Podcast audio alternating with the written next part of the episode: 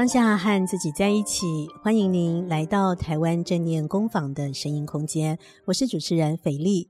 今天在台湾正念工坊的现场，我们非常开心，请到的这一位特别来宾，是我们所有台湾正念工坊学员的大学姐。大学姐今天好漂亮哦！谢谢主持人斐丽，还有谢谢台湾正念工坊。Hello，大家好，我是美莲。嗯，我们今天的特别来宾是胡美莲老师。美莲老师，大家对她都很熟悉，因为就像我刚刚说的，只要来台湾正念工坊上过课的同学呢，都会听过胡美莲老师的名号。那最主要呢，是因为胡美莲老师她跟台湾正念工坊的渊源非常的久远哦。嗯。在正式介绍胡美莲老师之前呢，我想要先跟大家讲一下美莲老师她的一些资历。其实大家都知道哦，美莲老师在林口的长庚医院已经服务了三十几年，听说今年快要迈入第三十七年了。是的，真的很不简单哦，而且他都是在同样的一个专科当中，就是妇产科。嗯嗯，是。所以在妇产科呢，大家也都是。叫你美莲姐，美莲姐真的是非常 适合你的一个称号。好，美莲老师呢，她其实是林口长庚医院的专科护理师。嗯，刚讲到已经有三十七年的资历了。那另外呢，他也有拿到一个呃硕士的学位，是在国立台北护理健康大学中西医结合护理研究所所拿到的一个硕士的学位。那讲到在正念的系统当中，美玲老师她在很久以前就已经投入了正念的这个学习的历程，所以她拿到的这些资历呢是非常丰富的，包括了在呃台湾正念工坊这边呢所开设的一些课程，包括正念种子红讲师，包括了接纳与承诺治疗，包括正念生死学，还有 Search Inside Yourself，美玲老师都已经有上过这些课程了。那么最重要的是。在台湾正念工坊呢，开始推出卡巴金博士所授权的正念减压师资培训课程之后，胡美玲老师呢，她也是第一届的学员，而且已经拿到了认证教师的资格了。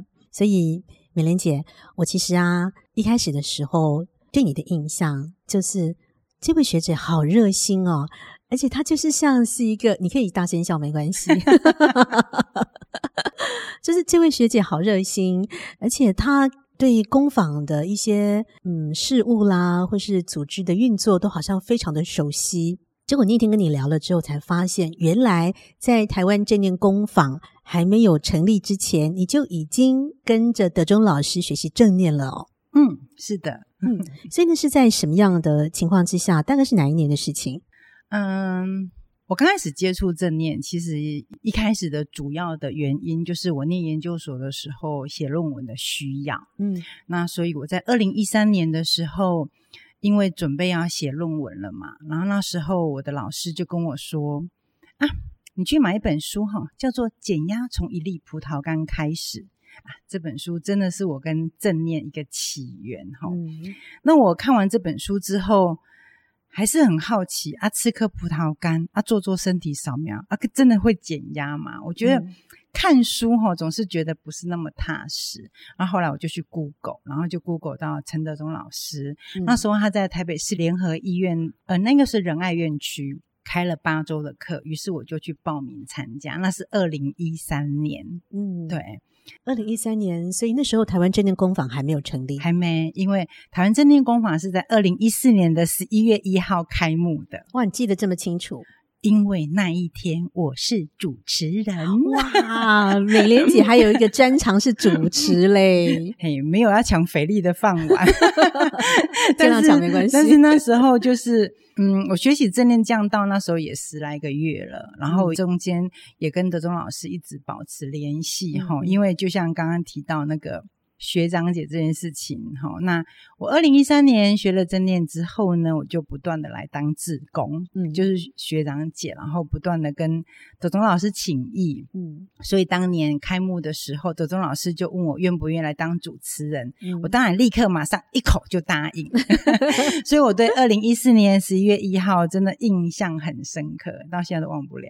嗯，哇，二零一三、二零一四那个时候，台湾对于正念的这个事情，好像应该不是很认识，对不对？嗯，应该说那时候应该也是刚开始。在起步吧，嗯嗯嗯，我记得那时候我们上课的人不多，嗯，然后那时候其实为什么我可以当那么多次的学长姐？因为那时候学长姐也很少，哦，所以我几乎就是如果可以，我就会尽可能来参加这样子。嗯嗯，那其实我一直很感恩德中老师对我的帮助。当然，我因为学习的正念，然后后来也顺利的把它运用在我的研究上面，然后也顺利的毕业了。那最主要就是说，我从这中间学习到很多，然后收获到很多，所以我一直很想要回馈，嗯，给台湾正念工坊。OK，那你当时在研究你的硕士论文的时候，那到底是一个什么样的题目，会让你想要把你所研究的领域跟正念做一个串接呢？嗯、呃，刚刚有提到我在妇产科，好，我一直在林口长庚医院妇产科，这是我二十岁毕业之后的第一份工作。哇，中间都没有换工作，我都没有换过工作，我没有换过科别，我就只有换过单位。嗯，我一开始刚毕业的时候是在产房，嗯，然后后来我就到了病房，然后后来就是走了专科护理师这个制度，然后就。专门就是固定在不孕症这个科组，所以我接触到不孕症的病人很多，所以当初我就想说，哎，正念既然可以减压，那我这些不孕症的病人，其实他们压力很大的。嗯，我觉得很好玩的一件事情就是，他们是因为压力大，所以不孕，对，还是因为不孕让他们压力很大？嗯，这个。很有趣，然后鸡生蛋还是蛋生鸡？嗯，搞不清楚。对，但是我后来就是把这个正念的一些技巧，好，然后就应用在他们的生活当中，虽然也很顺利啦，就很顺利的就毕业了。嗯嗯嗯。对，然后毕业之后，我为了要呃收案啊，帮他们上课，因为那时候考虑到版权的问题，所以我也不能用德中老师的声音，我就只好自己录。对。录啊录录，然后就是帮他们上课，再上课，再上课。因为你知道研究这种东西，他也不可能一夜之间全部搞定了。嗯、我这样子从收案到结束，花了半年多的时间。这么久？对。我们通常一个个案的话，用八周来计算，因为那时候考量病人的时间，所以我们就把它简化。所以我们那时候是简易的正念。应用，所以用了四周的时间呢。用四周的时间，但是因为你的病人就是你的研究个案人数比较多，所以你是不是用比较不同的梯次去进行，嗯，所以才会拖到有半年这么久？对，菲力果然很了，就是 因为考量到收案嘛，所以有时候可能这一个班五个，这个班八个，那个班十个，嗯，所以我开了一二三四五个班，总共五个班。对，所以我自己。整整练习了，你看哦，五个班四周嘛，五四就二十，嗯嗯嗯，所以我自己练习了多少周啊？哇！所以我发觉，你知道这整个过程当中得到最多的是谁？自己，没错，嗯，对，我我得到了非常多，而且结果也让自己很感动。对，在长达半年的时间当中，嗯，所以后来你觉得你所做的这个论文的。结论，你的研究的最后的结果，因为你刚刚提到说是就你的妇产科的专业当中所看到有很多人不孕，那他不孕到底是因为他压力太大，嗯，生不出小孩，还是说因为我生不出小孩，所以我压力就变得更大，在这个恶性循环当中，所以你最后你的论文的结论是什么？嗯。那时候论文结论的话，就是很明显的，他们的压力就减轻了嘛。嗯。然后最主要就是，我觉得比较让我很意外的就是，他们整个睡眠品质大为提升，嗯，睡眠改善。然后他们的专注力跟觉察力也进步了，嗯，对。然后当时因为我们还有用一个心率变异度，然后它是贴在身上的，就像心电图那种感觉好了，嗯。然后去发现说，诶，这是真的。他们在练习的过程当中，整个心率变异是比较稳定的。嗯，对。那我们都知道，就是说，我们填量表跟有科学证据，其实科学证据更能够证实这个正念运用在压力跟睡眠上，确实是有帮助的。嗯嗯。所以，假设一个想要怀孕的一个妇女，假设说他的心情是稳定的，他的心率的跳动也是比较稳定的，有助于他受孕吗？嗯，当然，就是说我们这样子研究的个案，当然没有办法到整个大数据啦。嗯，但是至少在当时他们在那个研究当中的话，他们所呈现出来的，他们睡眠品质改善，他们压力减少。嗯，那至于说，后来他们顺利怀孕之后，到底有没有正相关？我觉得这个可能要更多更多的个案来证实。对，所以目前就当初的研究主要的方向就是针对压力跟睡眠，还有专注力跟觉察力，并没有提到这样子会不会就会怀孕了。嗯嗯嗯嗯，对。OK，我记得在国外的很多的论文当中，呃，研究关于正念跟健康方面的这个论文，其实、嗯。最近这几年是越来越多哦，嗯，那我们回到刚刚美莲姐所讲的，在你第一次接触正念的时候是二零一三年，嗯，当时台湾正念工坊二零一四年成立之前，你就已经接触了正念了，嗯，我们要不要来聊一下，在十年前你所接触到的正念的学习环境，跟十年之后你在台湾正念工坊所感受到的前后有什么不同？嗯。我第一个启蒙老师是陈德忠老师，嗯，对，然后一路上看过来，因为以前我都还记得那时候台湾正念工坊在二零一四年十一月一号开幕的时候啊，我不晓得是什么样的前因后果，我就讲了一句话，我到现在印象还非常的深刻，因为当时与会的，就是来参加那个茶会的，大部分都是学习正念的，可能是前辈，那可能是同才等等。嗯那那时候我就说了一句话，就是我希望未来台湾的社会，嗯，不会再有正念这两个字了啊，哦，因为每个人都知道，每个人都会用，嗯嗯，嗯，每个人都学过了，嗯嗯，嗯，所以我当时为什么会这么说呢？因为我觉得学习正念的过程当中，你真的是自己去学的，你才会知道，嗯，那我总是有那种。感动就是，如果大家都学了，嗯，大家都知道有这么一个好方法，让自己跟压力共处，那大家无论是在生活上也好，工作上也好，家庭上也好，都能够用正念跟家人相处，又能够用正念跟自己不好的情绪相处，我觉得这个世界应该会可爱很多啦。对、嗯，所以我当时就有这么一个小小的愿望，就是我希望未来大家都能够认识他、知道他，然后也能够拥有他、用他。嗯，那以前当然学的人比较少，现在越来越多了哈。我们都知道说，其实台湾正念工坊的学员越来越多了，因为我们有好几个同学会，每个同学会都好几百人嘛。嗯、那每次看到这些枝叶啊，一直发展。其实心中会觉得很感动，嗯、然后也很开心，就是自己是其中的一员，而且很早很早就接触了。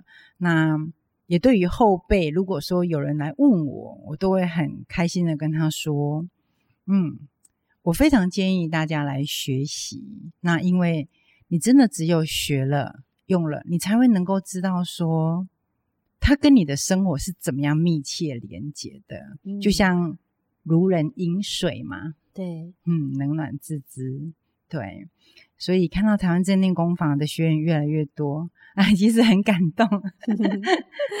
对，我们今天的主题呢，是从护理师到正念园丁，就是说关于美莲老师她个人学习正念的历程。其实认识美莲姐的人都会知道，美莲姐是非常活泼外向，个性很开朗。然后呢，先生又非常的疼爱，整个家庭生活幸福美满，工作又很稳定，在自己的专业领域又那么的资深，受到敬重。嗯，听起来就算不是人生胜利组，也可以说是人生幸福组哦。不好说。所以呢，从一开始的正念的园丁，到现在变成是正念花园的园长，这中间的历程，在短短十年当中，美莲姐见证了。那我很想要问你的是，当初你刚刚讲的，就是在做论文研究的时候，花了半年的时间，分五个梯次，从呃一群人身上去做研究，然后后来你觉得说，其实受益最多的是自己。你觉得在最刚开始接触正念的时候，透过那个研究方案，你所获得的收获到底是什么？嗯，有一点很想跟大家分享的，就是我在二零一五年的十二月就很顺利的毕业了。嗯，那你就知道，硕士毕业就有一张 A4 的证书，很薄，有表框啦，这样子薄薄的毕业证书之后，我就把它摆在我们书房的一角。嗯，那我就赫然发现，那不过是一张 薄薄的毕业证书，好像也不会改变什么。嗯，可是呢，正念对我的生活确实起了很大的变化。嗯哼，我既然学的，然后也觉得受益那么多，我为什么不好好的来跟别人分享呢？所以我当时就想说，哎，我应该齁利用我的职业，然后好好的跟我的同事们分享。你的热情在此刻就爆发了，很想要把好东西分享给别人，对，很想要把好东西分享给别人。于是我就想，嗯，有点不太好意思的，就是我就开始在医院里头，嗯，就毛遂自荐，然后就跟我们的主管说：“诶，我学习的正念咯。”当然，这中间我就是一开始就是培养自己当种子嘛，种子老师，然后就想说：“哎，我可以教正念，我主动就说我可不可以跟你们分享？”对对。然后就是这样开始的。哎，那你怎么说服他们？因为其实我们觉得，我们学正念学了一阵子的人，其实很怕别人给我们一种评价，就是：哎，你不是正念老师吗？那、你不是去学了正念吗？为什么你有时候还会乱发脾气？为什么呃，有时候你还会这么没有耐心？嗯，讲话这么的直冲？我们其实很怕别人会在我们身上贴这种标签。那你觉得我要给你再拉回来，最刚开始问你那个问题，你觉得你自己透过那个研究方案所获得的最大的改变是什么？就是正念它带给你最大的改变。有了这个改变之后，你才有办法去说服你在职场上面的人，希望他们可以让你把正念带进去职场当中。正念确实改变了我，嗯，那这个改变哈，不是自己说了算啊，对，好。这个时候就有一点不好意思，就是其实哈，在我的家人跟我的同事认识的美莲姐，他们都觉得美莲姐讲话很快，嗯，然后个性比较急，嗯，然后不太有笑容。真的吗？嗯，我必须要说，因为我们临床工作有时候真的压力很大，很忙，真的。对，我举个最简单的例子好了，嗯，其实我每天上班都很忙，也很紧凑，嗯，因为。动作不快一点，讲话不快一点，走路不快一点，你事情就会做不完。那做不完你就不能下班嘛，嗯、就是很简单的道理。然后于是你就会养成一个习惯，就是我只要赶快把话讲完就好了，我管你有没有听进去。啊、哦，对，就这样，因为我必须要跟你把这段话讲完，我才能够接下一个个案。嗯，这是以前的我。那后来我觉得学习正念后的我，我觉得我动作变得比较慢。嗯。嗯不是比较老了，嗯、是因为动作比较慢，讲话也比较慢，脾气据说啦有变得比较好啦。你自己没感觉吗？因为这是我儿子告诉我。哦，因为刚刚不是提到我常常都会来工坊当学长姐嘛。嗯，那有个礼拜天，我儿子就说啊，妈，你今天又要去工坊了哟。然后我就说，对啊，对啊，对啊，啊，那个真的有把你变得比较好哦。然后我就想说。我以前有不好吗？我心里就想说，我以前有不好吗？然后我就愣了一下，嗯嗯，因为正念教我们要 stop，对，我就愣了一下，然后就看了他，嗯，我心里想说，哎，其实我听到他这句话的，我第一个情绪反应，我没有反应出来，但是我第一个情绪反应是那种。我有不好吗？我以前有不好吗？老娘以前不够好吗？就是我以前有不好吗？嗯，啊，第二个就是我观察到我自己的身体，就是说我那瞬间其实我是有点想要讲出，就是我以前有不好吗？嗯，但是呢，哎，我把它收回来了，然后我冲口出来是跟我儿子说：“哦，这样哦，谢谢你哦。”然后我就出门了。那其实心中是很开心的，因为。其实你的改变，你的家人最清楚。嗯，对。那所以说，儿子觉得我脾气变得比较好啦。对，然后就像刚刚斐莉讲到的，就是你身为一个正念老师，你会不会有情绪？会，我们会有情绪，我们还是会有情绪哦。嗯，不是学习了正念之后，从此心如止水，讲话都非常温文儒雅。我们还是会有脾气，这是一定的。但是呢，因为觉察力。增加了。对，嗯，你会觉察到你自己的情绪会起来，诶，这很重要哈。就是当你觉察到之后，你就会做出比较有智慧的回应了。嗯嗯嗯。那我讲一个最简单的例子，我刚刚不是提到说，我以前上班因为很忙很累嘛，然后我们上班的时候必须对病人是要有笑容的哦，因为以前还没有疫情之前，大家上班都没有戴口罩嘛，哈、嗯，然后你就是要摆出笑笑的脸。那有一次呢，就是刚好我老公来医院拿东西，然后呢，他就看到我跟病人跟其他同事在讲话的笑笑脸。嗯，那天晚上他回去他就跟我说：“哎、欸，老婆，我今天在医院看你，哎、欸，笑容很亲切。”可是你回到家怎么都没有笑容了？这样子，嗯，我就看了他一眼。对不起，我今天的笑容已经用完了，我回家不会有笑容了，因为今日笑容已用完，这样子。嗯，所以那是以前的我啦。对，那他好受伤哦，应该是对。但是因为以前可能觉察力不够，再就是说会有。过度用力，嗯，我觉得正念教导我们有一个就是不强求，对，还有放下。我觉得这个在职场上真的很好应用。不强求你一定今天要做到什么程度，不强求一定要怎么样。我觉得那种尽力而为，然后尽力后而自在，对，然后就轻轻的放下之后，你会觉得下班的时候身体会比较轻，嗯。不是体重比较轻，对对，看到家人会笑得出来。嗯、对，我觉得这也是我学习正念后一个在生活上很大的改变。所以最大受益者不是你，是你老公。我老公还有我儿子、我女儿，他们都很有感受。OK，所以呢，刚听到就是美莲姐她在学习正念之后。感觉上，在职场上面，在家庭生活上面，跟她相处的人都感觉到美莲姐的不同了哦。那我们要再回过头去再看一下，二零一四年那么关键的一年，就是说在台湾的正念界当中，二零一四年很关键。嗯、一方面是台湾正念工坊成立了，嗯，另外呢，还有一件非常重要的事情，就是正念的祖师爷卡巴金博士来到台湾，嗯，你也见证了。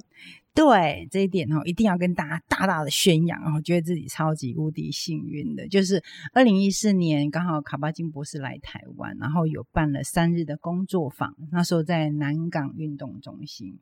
我有搭上这班车，哇，好幸运，真的很幸运。而且，嗯，因为我英文一直都不好，那那时候全程授课的时候，就是有德中老师还有中坤老师他们全程的口译就对了。嗯，所以那三天的工作坊，我觉得收获非常非常多。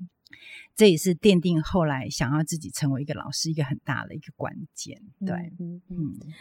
二零一四年，你第一次参加。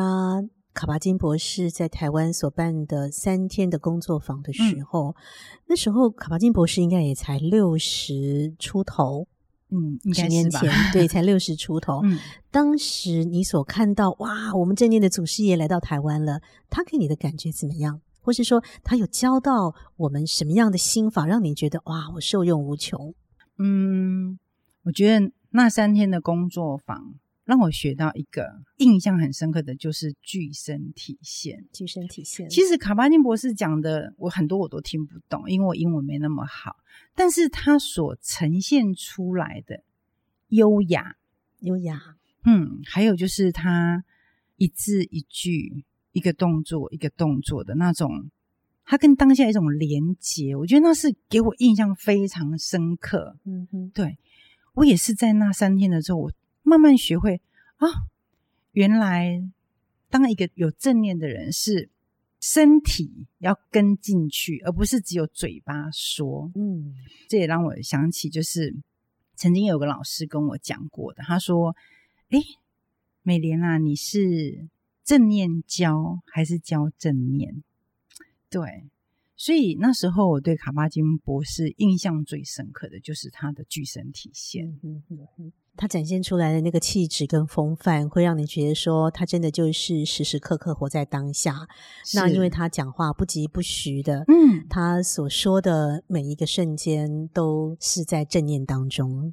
是，其实德中老师也是，嗯，没错。对，嗯，我真的是经过了一些时间，跟一直泡在这个正念的这个领域之后，慢慢才学会，哎，原来啊，具身体现是这种感受。嗯，后来我也是这样勉励我自己说，嗯，我要成为一个正念老师，不是进了门才算，嗯，而是我出了门之后，在我的日常生活，在我的工作领域，我也是这样的。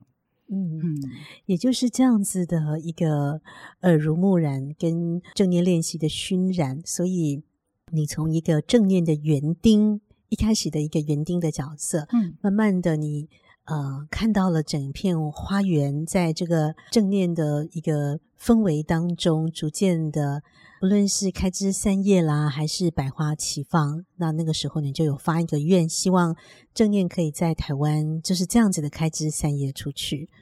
嗯，这是很大的愿力耶。没错，这是很大的愿力。嗯，我还记得那时候我当师资培训第一届，我是第一届的。我们第一模块的时候，就在这个台湾正念工坊。那时候跟那个童慧琪老师有视讯。嗯，那时候童慧琪老师他就是要我们一一的对着麦克风跟他自我介绍。嗯，然后主要就是提到。为什么我想要成为一个正念老师？其实我当时有点激动，那时候分享的时候我还落泪，嗯、就 是我就说，因为我自己学习了正念之后，对我自己影响很大。嗯，我希望能够把它只要散播给我所认识的护理人员就好就好了。我就觉得这就是我一个很大的愿望了。嗯嗯、当然，除了家庭，然后我的亲朋好友以外，还有就是。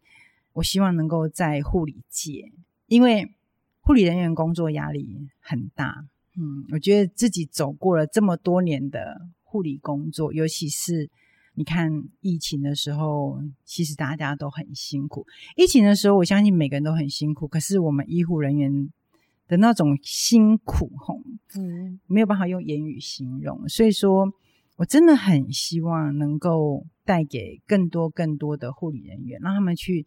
认识正念，然后能够应用正念，然后让他们在工作上，甚至到生活上都能够跟压力去共处。嗯，因为我们都知道，环境就是这样嘛。我们今天不会因为我是一个正念老师，我的病人就比较乖，或者是说我今天的病人就比较少，不会。但是我觉得我面对他们的那种心态，嗯。还有这中间，我不断的让自己处在一个定跟静的当中的时候，我相信能够传递给他们的这个能量，应该是不一样的。因为我们同事最常跟我讲的，就会一句话，他们就会说：“哦，美莲姐，你怎么可以这么安定？”哈，嗯，对，我觉得这是让自己安定，吼，这真的是用不完的资产呢。嗯。尤其是在家庭当中，对，当家庭有面对一些冲突的时候，超好用的。对，好，那所以我最后想要问美莲姐一个问题，就是在接触正念十年的过程当中，嗯，不论是同事或者是家人，都已经有对你表达过，看到了你的改变，但是你自己个人觉得，假设说，我们就回到那个古井。跟鹅卵石的那个意图冥想的练习好了，嗯，假设说你现在又非常从容的走向了一口古井，那口古井就是你的心。假设你现在拿起了一颗鹅卵石，嗯，然后你想要去探问你的内心当中一个问题，就是这个正念的历程，我已经走了十年了，我感觉到，我觉察到。我自己最大的改变是什么呢？好，这颗鹅卵石现在投进了那个古井里面去了，你会怎么回答？我会怎么回答？我觉得这十年来，我最大的收获就是好好的照顾好自己。对，照顾好自己的心理，我觉得这个很重要。然后也因为自己知道怎么样好好的照顾好自己，所以我才能够好好的照顾好。我身边的人，嗯嗯嗯，所以如果问我，我当初学习的初衷跟现在，当然还是有点不太相同，因为当初很单纯的就是啊，我要把它传播出去啊，传播出去。可是，一回头过来看，我很谢谢斐莉问这个问题哈，就是我觉得我这么多年来，真的最大的收获就是好好的照顾好自己。嗯，而这个照顾好自己，真的还蛮重要的。就是面对情绪，面对家人，面对所有的压力来源，我都能够静静的看，然后做出回应。哇，我们今天感受到了美玲姐平常活泼开朗的那一面之外，非常优雅、淡定，然后很诚恳的这一面哦，这是非常棒的一个一个约访。所以呢。我记得一行禅师曾经说过一句话，他说：“当我们希求世界和平的时候，嗯、我们要先从内心的和平开始做起。”那我想，这就是今天这一期的节目，从护理师到正念园丁，一个非常好的一个总结。我们今天非常谢谢美莲姐来到我们台湾正念工坊，感谢您，谢谢斐丽，那也谢谢台湾正念工坊，然后祝福大家。当然，祝福自己，祝福斐丽，谢谢。那么我们下次再见，拜拜。